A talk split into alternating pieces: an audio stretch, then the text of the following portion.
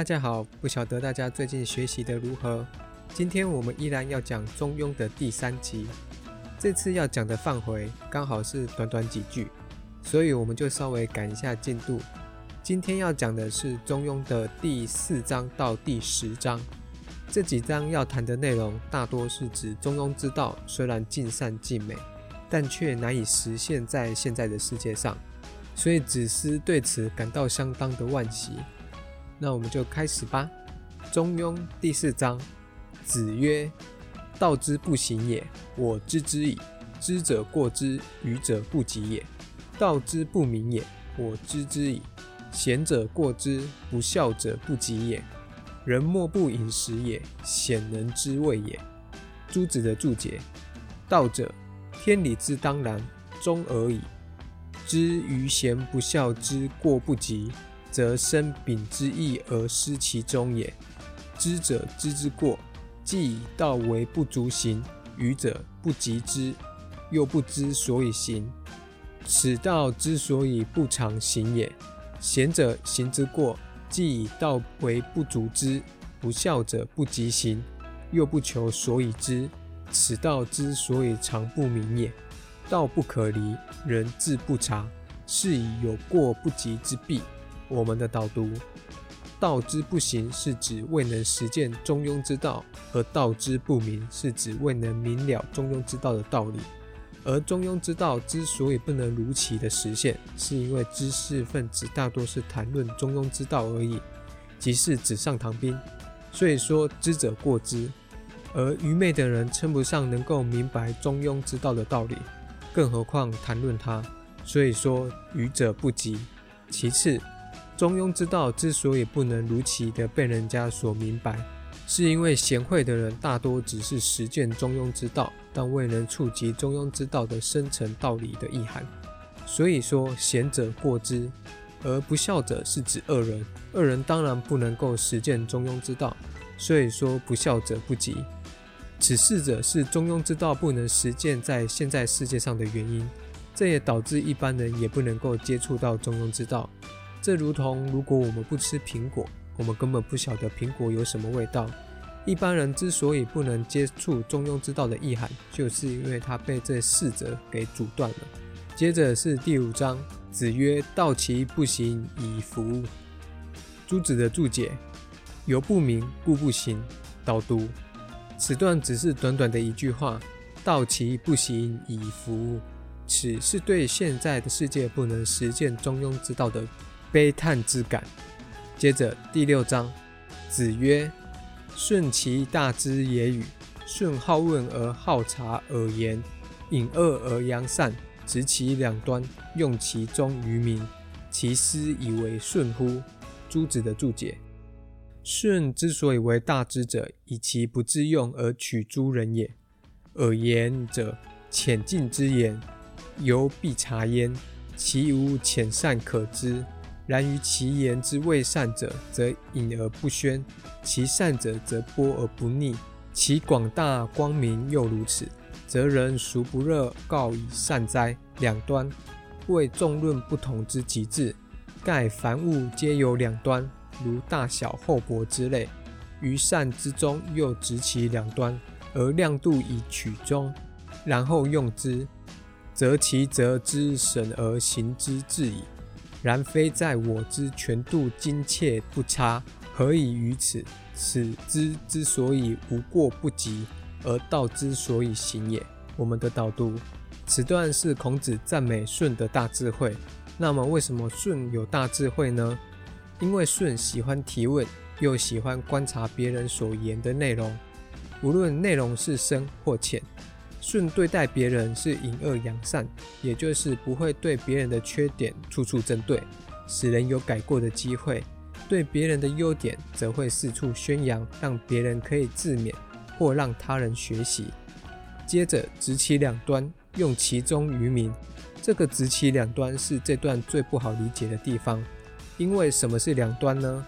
这里并没有明讲。一般随着中庸的文意而言。认为两端就是过于不及，但这样的解法是不能够通这段的文意。这边执其两端是指顺执其两端，也就是舜作为圣王，此执其两端是舜的处置风格，所以两端不能是负面的意思。而朱子的解释，事物皆有两端，像是大小、厚薄，这个是知识上的意思。虽然自古认为圣王是无所不知，所以从知识上去解两端，好像还可以勉强这样说，但实际上也不能这样解释，因为在第四章已经有说到知者过之，此表示依子思的立场而言，已经将知识的知当作是不好的，所以不能随朱子这样解。我们的看法是，这个两端其实就是它的前面一句隐恶和扬善。隐恶扬善是美德，所以可以说顺执其隐恶和扬善两端的美德，而用其中于民。此断句因为用其重于民，也就是用此两端之美德用于民，此才是舜成为圣王的一个根据。接着是第七章，子曰：“人皆曰与之。”屈而纳诸蛊惑陷阱之中，而莫知之辟也。人皆曰与之，则乎中庸而不能其乐守也。朱子的注解：皆说以焉取禽兽者也，则乎中庸，辨别众理，以求所谓中庸。即上章好问用中之事，其乐约一个月，言之惑而不知弊，以况能则而不能守。皆不得为之也。我们的导读，此段是在讽刺所谓的知者，也就是知者过之的知。我们可以理解为口头上的知，也就是满嘴仁义道德的人，越往往不能够实践道德。所以这段是这样类比的：人皆说我知道这些人为什么会掉到陷阱当中，但往往自己也避不开这些陷阱。人皆说中庸的重要性，但往往连一个月都守不住中庸之道。因此，我们不应该轻信别人口头上的道德，或是知而不行的人。接着是第八章，子曰：“回之为人也，则乎中庸；得一善，则全权福音而弗施之矣。”朱子的注解：颜渊奉持而凿之心胸之间，言能守也；颜子盖真知之。故能守能如此，此行之所以无过不及，而道之所以明也。这一段是承接上段文意，口头上说中庸之道很重要的人，未必能够小心翼翼地实践中庸之道。而这段是说颜渊也知道中庸之道的重要性，但颜渊跟那些嘴巴上讲的人不同，因为颜渊是能够将中庸之道放在心胸，把。中庸之道，小心翼翼地实践出来，所以是能够真的明白和实践中庸之道。这段是在比喻，对于中庸之道本身，与其放在嘴上，不如放在心上。接着是第九章，子曰：“天下国家可君也，绝路可辞也，白刃可道也，中庸不可能也。”朱子注解：三者亦是知人勇之事，天下之至难也。然不必其合于中庸。则直之近事者，皆能以力为之；若中庸，则虽不必皆如三者之难，然非精益人熟而无一毫人欲之师者，不能及也。三者难而易，中庸易而难，此民之所以显能也。我们的导读，此段依朱子的解释，用知人勇三者去讲国家可君，绝路可持，百刃可道三句，其实有点牵强。除了白刃可道可以说是勇敢之外，国家可君和绝路可持跟知和人其实没有多大的关系。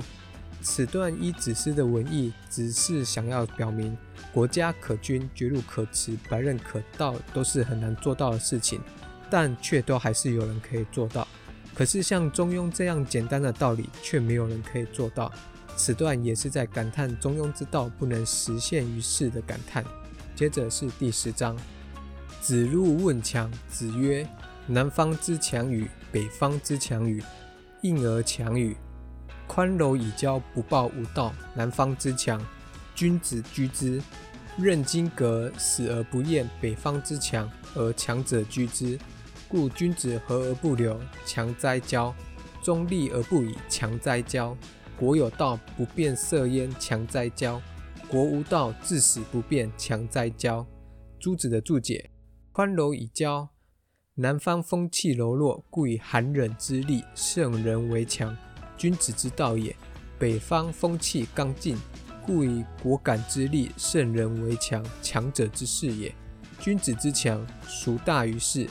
夫子以事告子路者，所以益其血气之刚，而敬之以德义之勇也。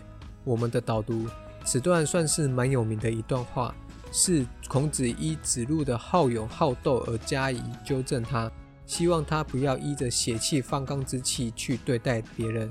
虽然历史上的子路最后还是因为跟别人战斗而导致死亡。这段的文意是子路问孔子何谓强者。子路认为，所谓的强者，明显是体魄或者是好斗的强者。但孔子认为，所谓的强者，不是指体魄上的强。所以孔子用南方人和北方人去譬喻，在战国时候，南方人大多是柔弱的姿态，而北方人大多较为刚勇。但孔子认为，南方人才是强者，因为强者不是比谁的拳头大，而是比谁的心胸大。所谓的强者，不是指身体上的强壮，而是指心理素质的强大。